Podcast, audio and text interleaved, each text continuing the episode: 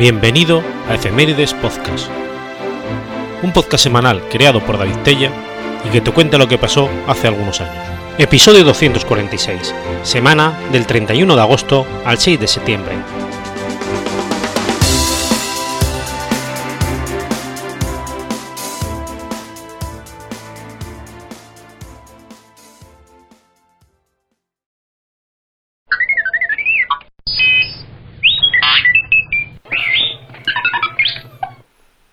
31 de agosto de 1302. Se firma la Paz de Caltabellota. La Paz de Caltabellota fue un tratado de paz firmado cerca de la ciudad siciliana de Caltabellota entre Federico II de Sicilia, por un lado, y Carlos II de Nápoles y Carlos de Valois por otro, con la que concluyó la Guerra de las Vísperas Sicilianas. En 1295, el Papa Bonifacio VIII proclamó la paz de Anagig que cerró la guerra de las, vísperas, sicilianas entre la Corona de Aragón y el Reino de Nápoles, formado por la escisión del Reino de Sicilia. Cuando Carlos de Valois intervino en 1302 en Sicilia, a la cabeza de 4.000 caballeros pagados por el Papa para dar apoyo a Carlos II de Anjou contra Federico II de Sicilia, la nobleza siciliana recordó rápidamente la clemencia tenida con él y los miembros de su familia por su tío Pedro el Grande admitiendo luchar a regañadientes, propuso cesar las hostilidades y firmar la paz de Caltabellota. Por su parte, las relaciones entre la casa de Anjou y el Papa Bonifacio VIII se habían roto, de modo que los angevinos decidieron firmar la paz con sus enemigos, los reyes de la Corona de Aragón.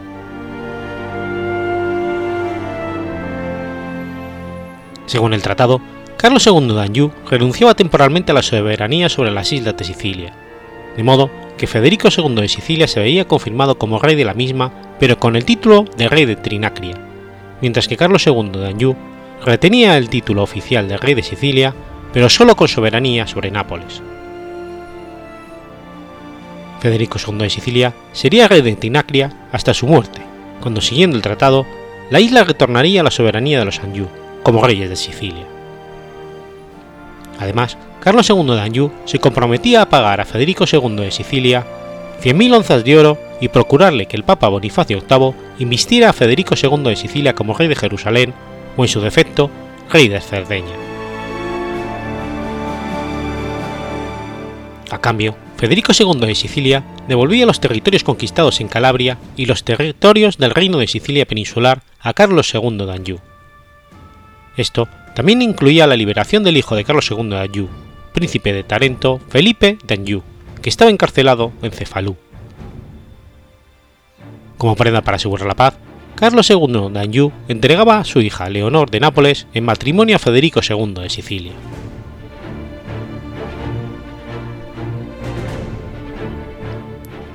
Con el texto concluyó la guerra de Sicilia y se aseguraba la paz entre la Casa de Aragón y la Casa de Anjou. Asimismo, el reino de Sicilia quedaba partido, por lo que los reyes de la isla de Sicilia recibían el título de reyes de Trinacria, mientras que los reyes del territorio de Nápoles mantenían el título de reyes de Sicilia. Después del tratado, el reino de Sicilia quedaba segregado de la corona de Aragón, pero regido por un hijo de los reyes de Aragón, de la dinastía de la Casa de Aragón. Constituía así una base segura para el comercio de los mercaderes catalanes a pesar de la reticencia del Papa Bonifacio VIII a perder la soberanía del territorio, este terminó ratificando el tratado en el año 1303. Una de las cláusulas del tratado preveía la, desmovilización del ejército de Federico II de Sicilia. Resultas de ello, la compañía de almogávares que había luchado por su ando se quedó sin trabajo. Además, el comandante en jefe de la compañía, Guilhem Galcerán de Cartellá, dejó su mando y decidió volver a Hosteles. Entonces, los almogávares eligieron a Roger de Flor como nuevo comandante y formaron la Compañía Catalana de Oriente. Uno de los caudillos almogávares, Bernardo de Rocafort, se opuso a aceptar los términos de la paz de Caltabellota, negándose a entregar dos castillos que había ocupado en Calabria. Este hecho le valió el odio de Roberto I de Nápoles, sucesor de Carlos II de Anjou. Así, cuando en 1309 el comandante en jefe de la Compañía Catalana de Oriente lo capturó, decidió entregar Bernardo de Rocafort a Roberto I de Nápoles, que lo encarceló en unas mazmorras y lo dejó morir de hambre. Los términos del tratado no fueron respetados en todas sus compensaciones para Federico II de Sicilia, de modo que en 1313 este reivindicó el trono para su hijo Pedro II de Sicilia. Así, vinieron más años de guerra, cuando en 1313 Roberto I de Nápoles intentó formar posesión de la isla sin éxito, firmando una tregua en 1317. En 1335, Federico II de Sicilia fue excomulgado por el Papa Juan XXII por haber tomado posesión de la Santa Sede con objetos militares de apoyo a los gibelinos en el ataque contra la República de Génova, y en 1321 emitió una interdicción contra él que duró hasta 1335 y que fue motivo de más guerras contra los Anjou. Finalmente, cuando se eligió al Papa Benedicto XII en 1334, quien tenía relaciones de amistad con Federico II de Sicilia, este le prometió el respeto de la Santa Sede, de modo que en 1337 fue sucedido por su hijo Pedro II de Sicilia. En 1409, el rey Martín I de Aragón, el humano, anexionó nuevamente al reino de Sicilia a la corona de Aragón. En 1442, el rey Alfonso V de Aragón conquistará el reino de Nápoles, reunificando ambos territorios.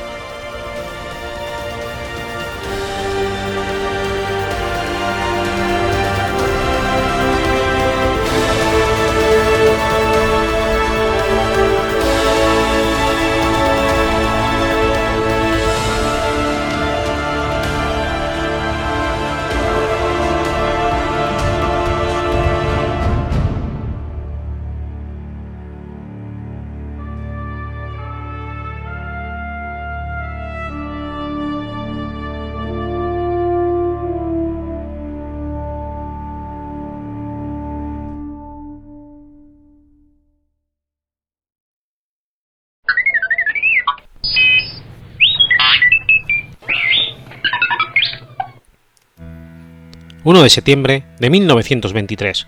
Sucede el gran terremoto de Kanto. El gran terremoto de Kanto azotó la llanura de Kanto en la isla japonesa de Honshu a las 11.58 del 1 de septiembre de 1923. El sismo tuvo una magnitud de 7,8 en la escuela sismológica de Ritze. Destruyó la ciudad portuaria de Yokohama, así como las prefecturas vecinas de Chiba, Kanagawa, Shikonzua y Tokio. Debido a las fuentes más confiables, al menos 105.385 personas murieron y otras 37.000 quedaron desaparecidas, posiblemente muertas. Muchas de las víctimas provienen de los 88 incendios que ocurrieron de manera separada y que se extendieron rápidamente debido a los fuertes vientos de un tifón cerca de la península de Noto. En varios lugares fueron observadas tormentas de fuego. La más grande se cobró al menos 30.000 vidas en Rikogun, Onko y Fusunko. El fuego duró dos días hasta la mañana del 3 de septiembre. Alrededor de 570.000 hogares fueron destruidos, dejando un estimado de 1,9 millones de damnificados o refugiados. El daño se estima que excedió los mil millones de dólares estadounidenses actuales.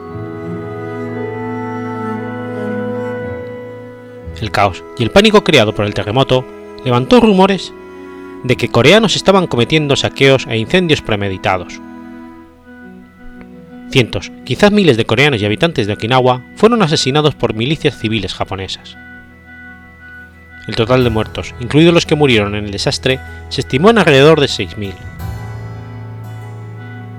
En algunos lugares se establecieron puntos de control para vigilar entre los viajeros si eran saqueadores o delincuentes socialistas como Irasawa Keishichi y anarquistas como Osugi Sakae e Ito Noe fueron asesinados por miedo de que pudieran usar esta oportunidad para tomar el poder. Después del terremoto, Goto Shinpei organizó un plan de reconstrucción de Tokio con redes modernas de carreteras, trenes y servicios públicos. Se crearon parques en todo Tokio para servir como lugares de refugio y los edificios públicos fueron construidos con estrictos estándares como los edificios privados para acomodar refugiados. Sin embargo, el estallido de la Segunda Guerra Mundial y la posterior destrucción de lugares limitó severamente los recursos.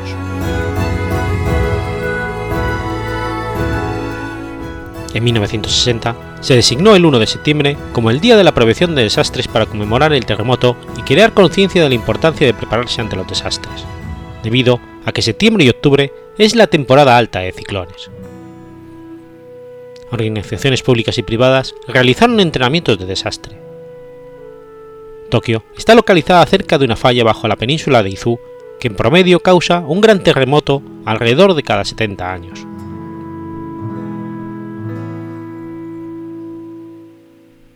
El Ministerio del Interior de Japón declaró en la ley marcial y ordenó a todos los jefes de policía que como prioridad facilitasen el mantenimiento del orden y la seguridad. Se hizo circular un rumor particularmente pernicioso sobre que los coreanos estaban aprovechando la catástrofe cometiendo incendios y robos, y que estaban en posesión de bombas. Tras el terremoto en las zonas urbanas de Tokio y Yokohama, se produjeron brutales asesinatos en masa de coreanos por parte de turbas de ciudadanos japoneses. Algunos periódicos informaron de que estos rumores, como hechos auténticos, que llevaron al rumor más mortal de todos, que los coreanes, coreanos estaban envenenando los suministros de agua. Los numerosos incendios y el, agua, y turbia en el suministro, efecto poco conocido de un terremoto de gran magnitud, parecían confirmar los rumores que llegaban a los supervivientes. Se crearon comités de vigilancia en las instalaciones de retenes de las ciudades, pueblos y aldeas de la región. Algunos pocos huyeron al campo, pero hubo muchos que fueron apaleados o asesinados.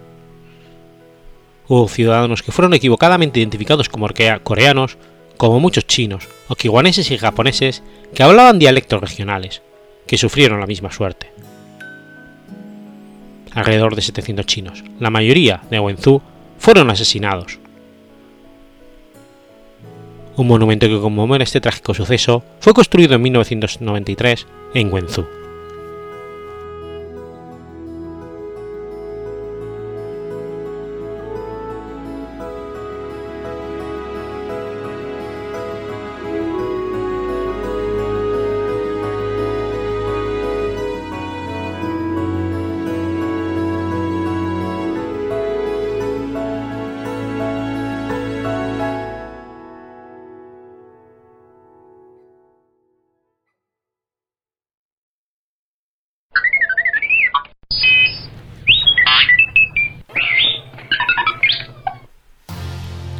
2 de septiembre de 1929. Nace Víctor Spinetti. Víctor Spinetti fue un actor de comedia, escritor, poeta y narrador británico. Apareció en decenas de películas y obras de teatro a lo largo de su carrera de 50 años y es recordado hoy por aparecer en tres películas de la banda británica de los Beatles de los años 60.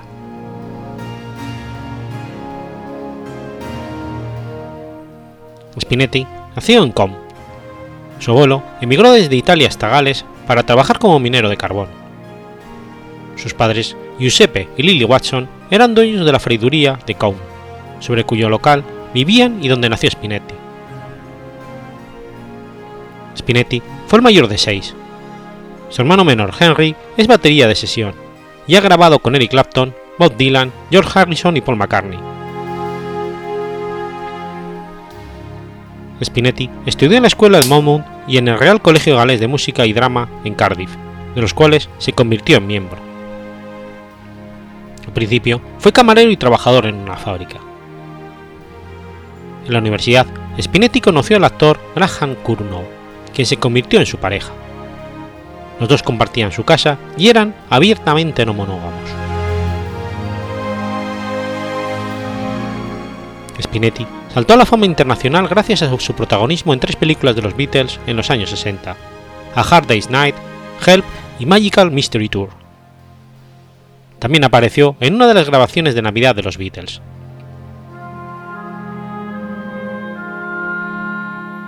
La mejor explicación para esta colaboración y amistad podría haber sido proporcionada por Josh Harrison, quien dijo que tienes que estar en todas nuestras películas porque si no estás, mi mamá no irá a verlas. Le gustas mucho. Harrison también decía, tienes un karma encantador, Vic. Paul McCartney describía a Spinetti como el hombre que hace desaparecer las nubes. Spinetti hizo un papel en el videoclip de la canción de McCartney, London Town, del álbum de 1978 con el mismo nombre. En julio de 2010, Spinetti recitó la canción Hola di Hola da en el Festival Theatre, y esa grabación fue puesta en el podcast de Beatle Complete on Ukulele. Spinetti apareció en más de 31 películas, entre ellas La fierecilla domada, Bajo el bosque lácteo, Beckett, Empieza en la revolución sin mí, Voyage of the Damned, El regreso de la pantera rosa, Under the Cherry Moon y Los Craig. La última aparición en la pantalla de Spinetti se encuentra en el DVD de la película independiente Historia de los Beatles por el músico estadounidense Sex Skirsky, publicada para celebrar el 50 aniversario de las primeras sesiones de grabación de los Beatles en los estudios Abbey Road.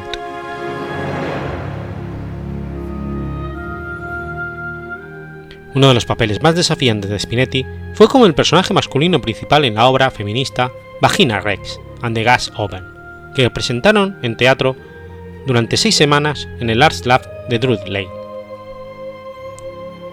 En 1980 dirigió The Biograph Girl, un musical acerca de la época del cine mudo, en el Teatro Phoenix. En 1986 se presentó como Fagin en el musical Oliver, que fue la última producción profesional que utilizó la escenografía original de Kay. Apareció en Broadway en A Step of the Tropic. Y en 1995 actuó también en la Royal Shakespeare Company en Startup Upon Avon, en papeles como Sir Foxdown en The Relpset y el arzobispo Ricardo III, aunque esta no fue una experiencia feliz para él.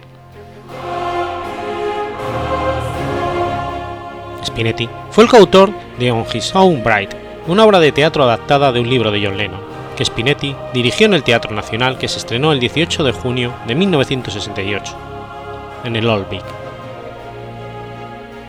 También dirigió Jesucristo Superstar y Her, que presentó en su país y en Europa. Sus numerosas apariciones en la televisión británica incluyen Take My Wife y la comedia An Actor's Life for Me. Spinetti era gay. Su pareja durante 44 años, el actor Graham Cowno, falleció en 1997. El día de San Valentín de 2011, Spinetti se cayó del escenario. Sufrió una fractura de columna y en los análisis de rutina se descubrió que tenía un tumor en la próstata. Estuvo en tratamiento por primera vez en Londres, pero después de ser cuidado por su cuñado y cuñado, Diana y David Hughes, se trasladó al centro de cáncer Belendrey en Whitchurch para recibir tratamiento de radioterapia. Su agente anunció que falleció por la enfermedad en el Mount Valley Community Hospital en la mañana del 18 de junio de 2012.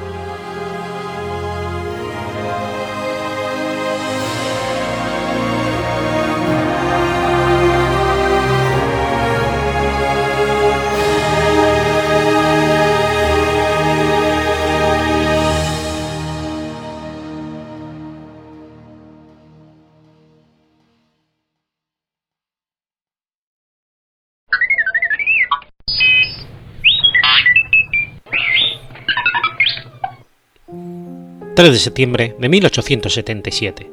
Muere Adolf Thiers. Louis Adolf Thiers fue un historiador y político francés. Fue repetidas veces primer ministro bajo el reinado de Luis Felipe de Francia. Después de la caída del Segundo Imperio, se convirtió en presidente provisional de la Tercera República Francesa, ordenando la supresión de la Comuna de París en 1871.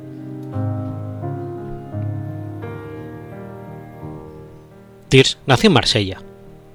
Más tarde escribiría a su familia un poco grandilocuente como comerciantes de telas arruinados por la revolución, pero parece que al nacer su padre era cerrajero.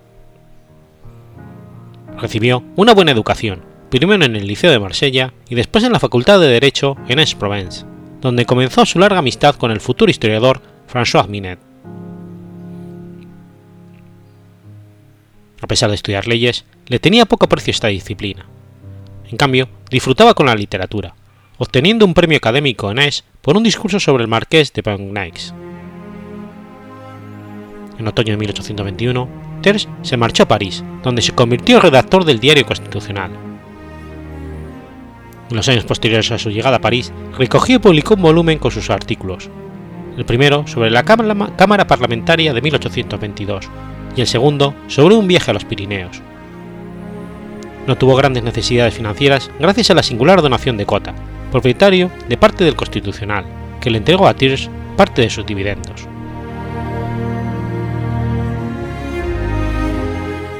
Mientras tanto, comenzó a ser reconocido en la sociedad liberal parisina e iniciaba su famosa obra Historia de la Revolución Francesa, que lo consolidó como literato y ayudó a su asentamiento en la política. Los dos primeros volúmenes aparecieron en 1823 y los dos últimos en el 27. En 1833, Thiers fue nombrado miembro de la Academia Francesa. Por un momento, pareció como si Thiers hubiera escogido definitivamente la vida de un hombre de letras. Hasta planeó la redacción de una historia general. Pero el acceso al poder de Jules Polignac en agosto de 1829 cambió sus proyectos, y a principios del 30, Thiers junto con Armand Carret, Minet, Chautelet y otros, fundaron el Nacional, un nuevo periódico de oposición bajo la protección de Talleyrand, el famoso ministro de Napoleón.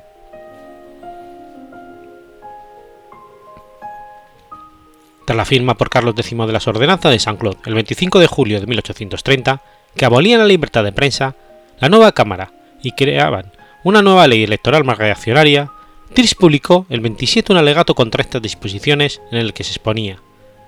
El gobierno pierde hoy toda su legitimidad y los ciudadanos no tienen por qué obedecerle.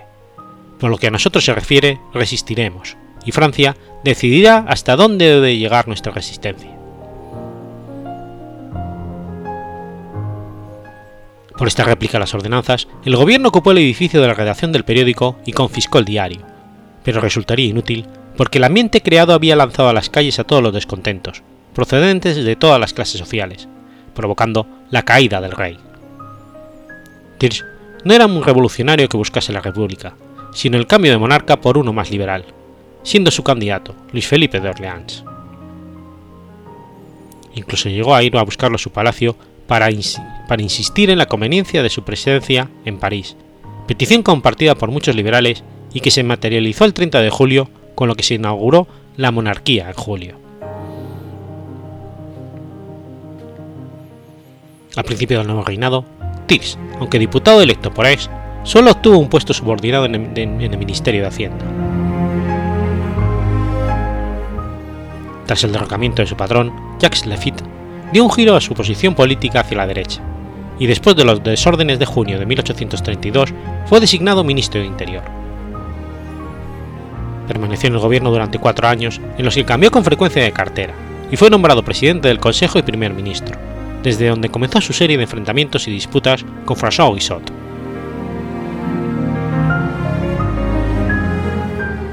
Una rebelión de obreros de la seda en Lyon, iniciada en la primavera de 1834, a pesar de ser aplastada con fuerza, se extendió al resto del país.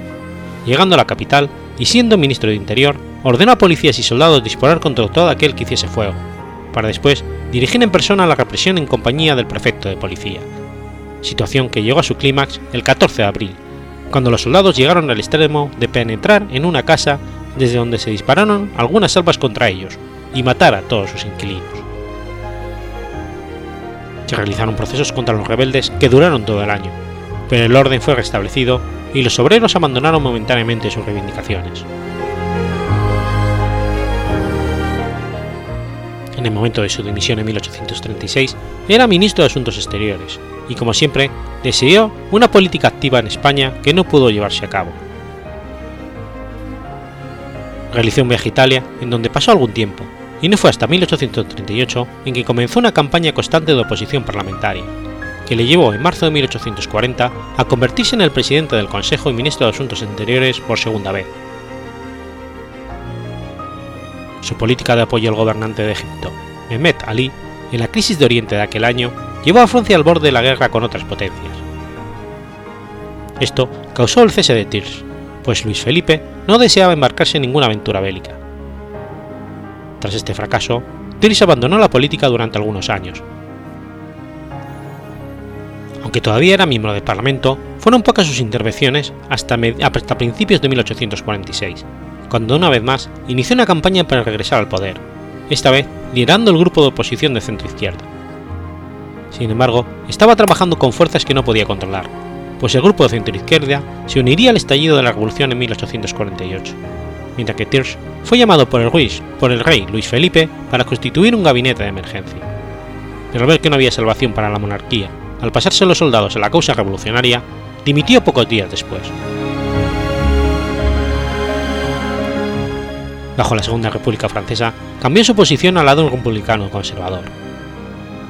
Los cambios en su posición política, sobre todo al votar por Luis Napoleón Bonaparte como presidente, fueron criticados. Una de esas críticas lo condujo a un duelo con un joven diputado, llamado Vixia. Fue detenido durante el golpe de Estado, enviado a Mazas y después escoltado fuera de Francia, pero al verano siguiente fue asesinado en París. Durante la siguiente década, su actuación pública fue prácticamente inexistente, ocupando su tiempo principal en su trabajo histórico sobre el consulado y el imperio. No sería hasta 1863 en que entró de nuevo en la arena política, cuando fue elegido por un distrito electoral parisino. Durante los siete años siguientes, se convirtió en el portador principal del pequeño grupo de antiimperialistas de la Cámara francesa, y fue considerado como uno de los enemigos más formidables del imperio. Sin embargo, protestando contra las empresas en el extranjero, también se hacía eco de la pérdida de prestigio del París, contribuyendo con ello a la formación del espíritu que provocaría la guerra contra Prusia en 1870.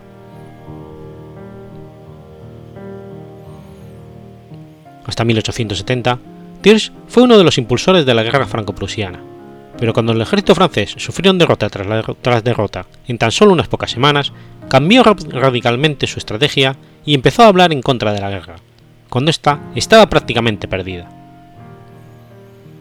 Por su maniobra, se colocó en una posición políticamente victoriosa después de la derrota aplastante del país, a pesar de que toda su carrera la dedicó a promover agitaciones para llevar a Francia a alguna guerra. Logró esto separándose lo más posible del gobierno de defensa nacional, el gobierno que estaría obligado a rendirse y capitular frente a Alemania. Emprendió a finales de septiembre y en las tres primeras semanas de octubre un viaje por diferentes cortes de Europa, con la esperanza de obtener alguna intervención, o al menos algunos buenos oficios. La misión fracasó, pero el negociador cambió de conclusión. Debía obtener, inmediatamente si era posible, un armisticio directamente con el líder prusiano Otto von Bismarck. Una vez firmado el tratado de armisticio, Tirs entró triunfalmente en escena y se pidieron elecciones nacionales. Thiersch fue elegido por 26 departamentos diferentes. El 17 de febrero de 1871 fue elegido presidente, nominalmente como el jefe del poder ejecutivo de la República hasta que las instituciones de Francia fueran prescritas. Tuvo éxito en convencer a las autoridades que la paz era necesaria, y esta fue votada con una mayoría de más de 5 a 1. En mayo de 1871, Tirsch envió soldados franceses, con el apoyo de los alemanes, a París para aplastar la comuna parisiense. Entre 10.000 y 30.000 trabajadores murieron en las calles de París. Miles más fueron detenidos y 7.000 fueron exiliados de por vida de Francia. El 30 de agosto se convirtió en presidente provisional de la República aún no declarada.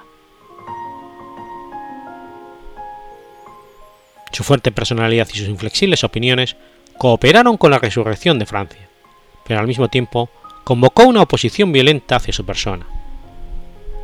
Era un proteccionista de toda la vida, pero las ideas de libre comercio preconizadas por su ministro, Leon Shay, habían hecho grandes progresos durante el imperio.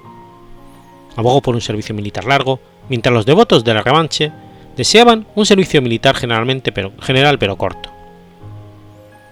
Su talento como su carácter lo indispusieron a mantener una actitud propia de un presidente de la República, pues su lengua era por lo común indomable.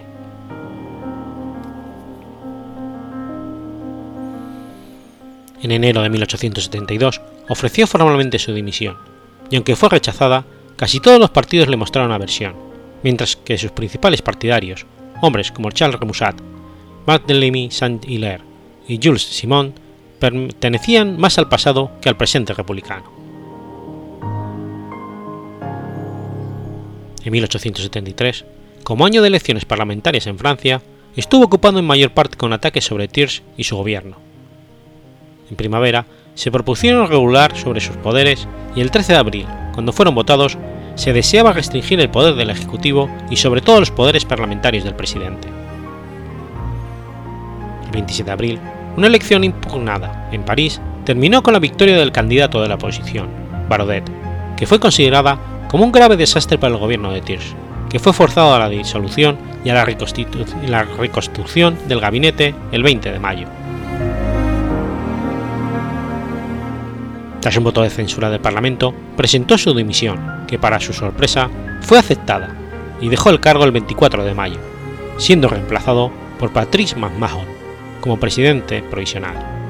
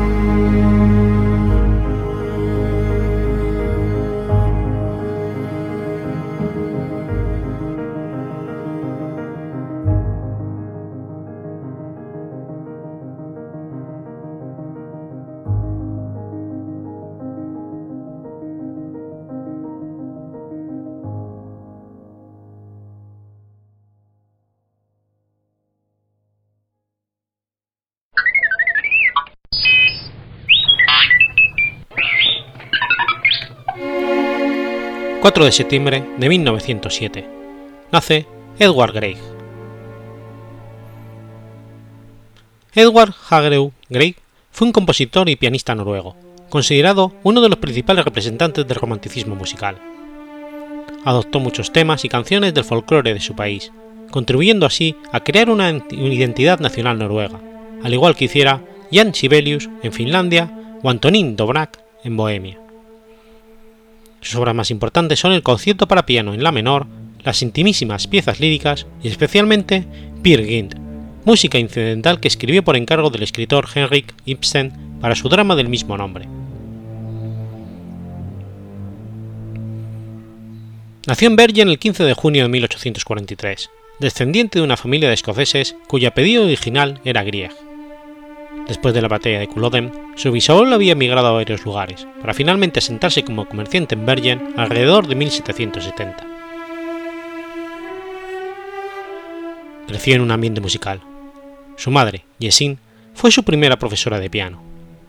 Más tarde, en el verano boreal de 1858, Gris conoció al legendario violinista noruego Ole Bull, amigo de la familia y cuñado, y cuñado de Jessin. Bull descubrió el talento del muchacho de 15 años y convenció, sus y convenció a sus padres de enviarlo al conservatorio de Leipzig para que lo desarrollase. Ingresó en el conservatorio centrando su interés sobre todo en el piano, aunque se resentía tanto de la disciplina impartida en el conservatorio como de las clases, demasiado técnicas que no se ajustaban a su gran sensibilidad. Una excepción fue la clase de órgano, asignatura obligatoria para los estudiantes de piano. Estancia en Leipzig le ofreció, sin embargo, la oportunidad de escuchar una gran cantidad de las mejores producciones de música de cámara y sinfónica de la época. En la primavera de 1860, sobrevivió a una grave enfermedad pulmonar, una pleuritis complicada con tuberculosis. Como consecuencia, su salud quedó dañada de por vida. Sufrió diversas infecciones respiratorias, por lo que eran frecuentes sus visitas a los balnearios, tanto en Noruega como en sus viajes al extranjero. Además, contaba con varios médicos entre sus amistades. En 1861 hizo su debut como concertista de piano en Karlstad. Al año siguiente, finalizó sus estudios en Leipzig y realizó su primer concierto en su ciudad natal, donde ejecutó algunas obras técnicamente complejas, incluyendo la sonata patética de Beethoven. 1863 fue a Copenhague, donde permaneció por tres años. Conoció entonces a los compositores daneses Harman y Niels Gade. También conoció al compositor noruego Richard Nordack, quien se convirtió en un gran amigo y una fuente de inspiración para Grieg. Nordack murió poco después, y Grieg compuso en su honor una marcha fúnebre. Grieg tenía lazos cercanos con la Orquesta Filarmónica de Bergen y fue director musical de la orquesta desde 1880 hasta el 82. También vio a Franz Liszt en dos ocasiones en Copenhague. El 11 de junio de 1867 contrajo matrimonio con su prima hermana Nina Hagerup, a quien había conocido también en Copenhague. Al año siguiente nació, nació Alejandra, su única hija. Al verano siguiente, Grieg escribe su famoso concierto para piano en La menor mientras que estaba de vacaciones en Dinamarca. Edmund Newberg dio un concierto en su primer trabajo en Copenhague. Grieg no pudo asistir debido a los compromisos de dirección que tenía en Cristania. En el verano boreal de 1869, mientras Grieg se encontraba de paso en Bergen, Alejandra enfermó de meningitis y falleció, cuando apenas tenía 13 meses de edad. Una vez que Edward y Nina se restablecieron medianamente de la pérdida, fueron a Roma incentivados por el gobierno noruego e invitados a una reunión con Franz Liszt, quien expresó su aprecio por el concierto para piano en la menor de Grieg. Liszt, hábil pianista, tocó la línea de piano y el arreglo de la parte orquestal leyéndolos a primera vista y en tiempo real. Posteriormente, criticó constructivamente el trabajo de Edward y le dijo, siga firme en su camino. En verdad le digo, usted tiene capacidad, y sobre todo, no se deje intimidar. Esto fue un factor muy importante y alentador en la carrera de Grieg. Liszt escribió también un testimonial a los directores noruegos, lo que condujo a Grieg a conseguir una beca. Pero mientras la vida profesional de Grieg continuaba, su vida personal se deterioraba cada vez más. En 1875 fallecieron sus padres, evento que lamentablemente dejó tanto a Nina como a Edward sin una casa a la cual retornar en Bergen. Posteriormente, y sobre todo por dolor, Grieg dejó a Nina, pero al año siguiente se reconciliaron y volvieron a vivir juntos. Falleció en el hospital de Bergen en otoño de 1907, a los 64 años de edad, víctima de una enfermedad crónica en uno de sus pulmones. El funeral condujo a miles de personas a las calles de su ciudad natal para honrarlo y conforme a su deseo, la marcha fúnebre que había compuesto para Richard Nordack fue interpretada con una orquestación de su amigo, Johann Halbersson. También fue ejecutada en el ceremonial la marcha fúnebre compuesta por Frédéric Chopin. Sus cenizas y las de su esposa fueron sepultadas en una tumba en una montaña, frente a un lago situado cerca de su casa, llamada Trollshaugen. Grieg es considerado como un compositor nacionalista, reflejando la inspiración de la música folclórica noruega. Sus primeros trabajos incluyen una sinfonía en do menor y una sonata para piano en mi menor, op 7. También escribió tres sonatas para violín y piano y muchas pequeñas obras para piano, a menudo inspiradas en danzas y canciones populares de Noruega, los fiordos y paisajes de su país y el dialecto adangar.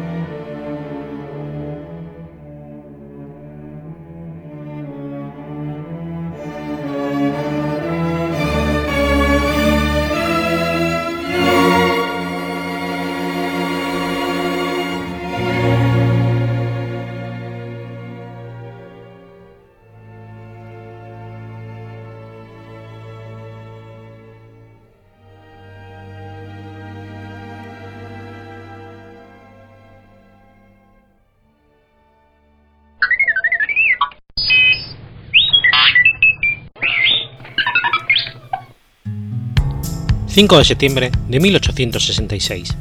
Se libra la batalla de Juchitán. La batalla de Juchitán de Zaragoza-Osaka tuvo lugar el 5 de septiembre de 1866 en las inmediaciones de la población de Chuticán de Zaragoza, en el, estado, en el estado de Oaxaca, México, entre elementos del ejército mexicano de la República, al mando del coronel Máximo Pineda, con sus guerreros zapotecos, y las tropas francesas al servicio del Segundo Imperio Mexicano comandados por el general Luciano Prieto, y el 91 Batallón francés, conocido como Cola del Diablo, compuesto de soldados franceses, austriacos y conservadores mexicanos durante la segunda intervención francesa en México.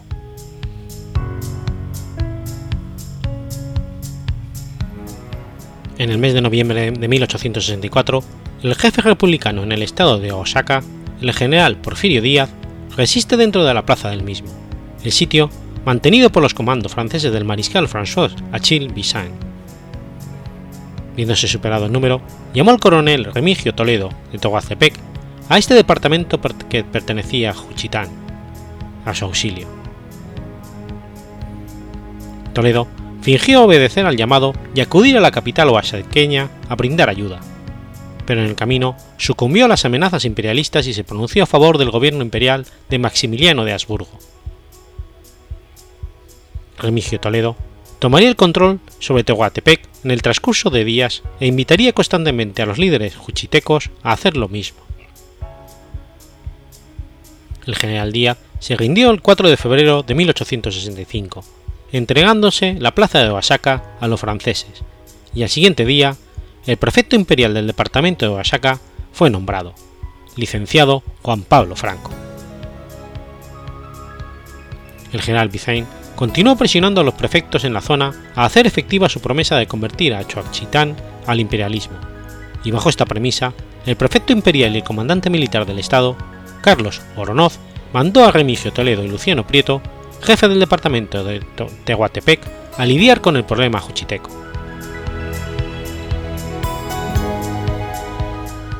El 91 batallón de línea, compuesto por austriacos y franceses, llegó a finales de agosto a Tehuantepec el 2 de septiembre de 1866 se trasladó a Juchitán junto con los embajadores del visitador imperial para someter a los juchitecos. Murió el primer jefe juchiteco, Rufino Pineda. Después, los franceses entraron a Juchitán atacando por la parte norte a la altura del callejón Pipí. No se dio la batalla entre los zapotecas, apoyados por el batallón de Zaragoza, y el Cola del Diablo y sus aliados, resultando muchos muertos y heridos por ambas partes lo que obligó a los comandantes mexicanos a aplicar la estrategia de tierra calcinada. El pueblo fue instruido a evacuar rápidamente con armas, víveres y cualquier cosa que pudiera servirle al enemigo hacia Rancho Gubilla. Después, quemaron todo a su paso para evitar que las fuerzas imperialistas encontraran provisiones.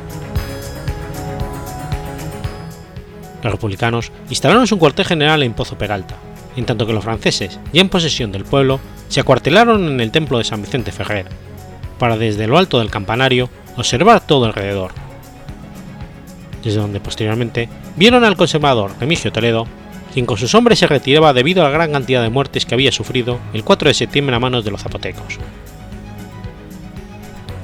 El general Prieto, al mismo tiempo, notó que los juchitecos se desprendían alrededor de los costados norte, sur y este del centro, y los sitiaban en cuestión de minutos, así que tanto por presión cuanto por falta de alimento optó por dictar la retirada. de Zaragoza y los zapotecos flanquearon la zona y se dictaron las órdenes de alzarlo y batirlo. Horas después, se confirmaría la victoria y sería informado el presidente, Juárez, de la derrota de las fuerzas imperialistas en su avance hacia el centro.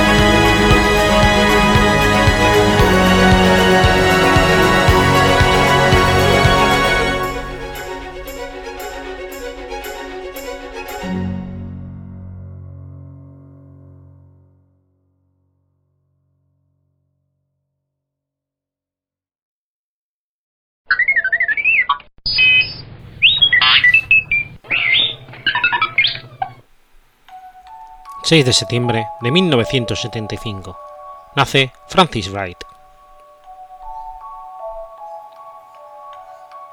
Frances Wright, conocida como Fanny Wright, fue una escritora, librepensadora, feminista y abolicionista, ciudadana estadounidense desde 1825.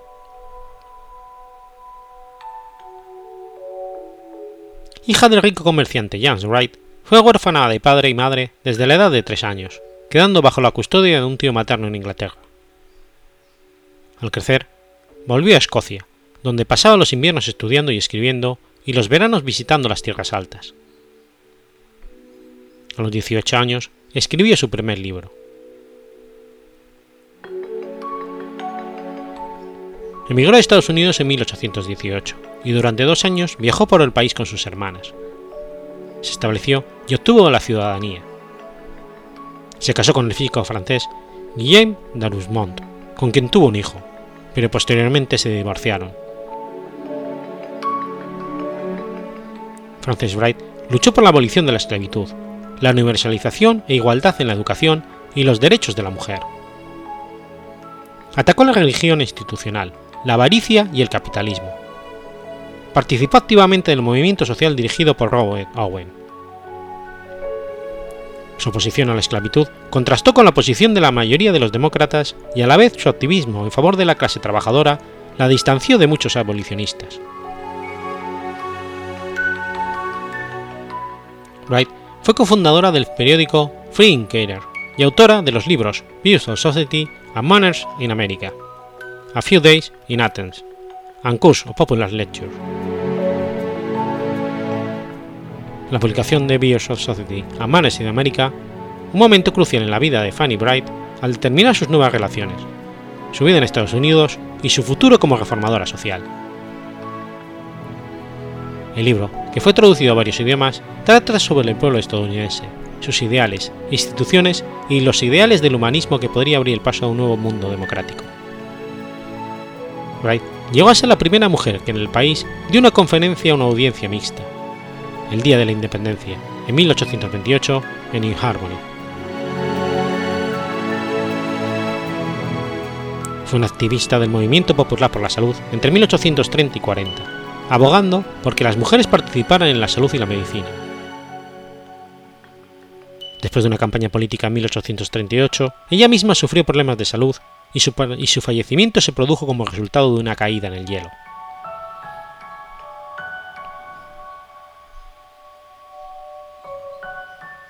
En 1825, Bright fundó la Comuna Nasova, que proponía, que proponía educar esclavos para prepararlos para la libertad.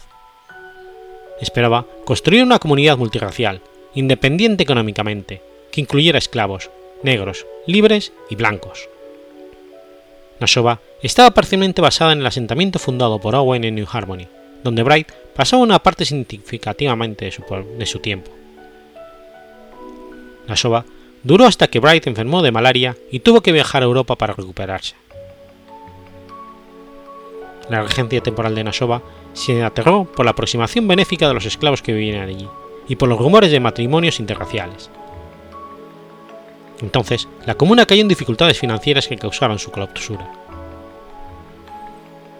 En 1830, Bright liberó a 30 esclavos de la comuna y los acompañó a Haití, donde pudieron vivir inmediatamente como hombres y mujeres libres.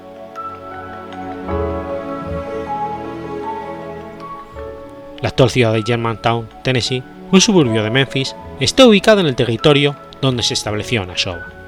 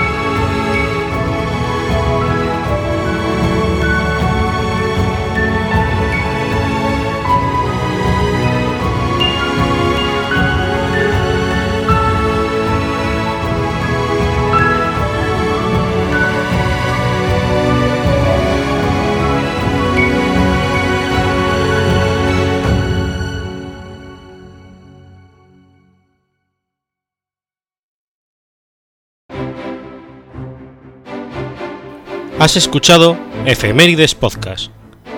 Si quieres ponerte en contacto conmigo, puedes hacerlo por Twitter a la cuenta arroba efemeridespod o mi cuenta personal, arroba telladavid, o por correo electrónico a la dirección efemeridespod.gmail.com. También puedes visitar la página web efemeridespodcast.es. Y recuerda que puedes suscribirte por iTunes y por iBox, y tienes un episodio nuevo cada lunes.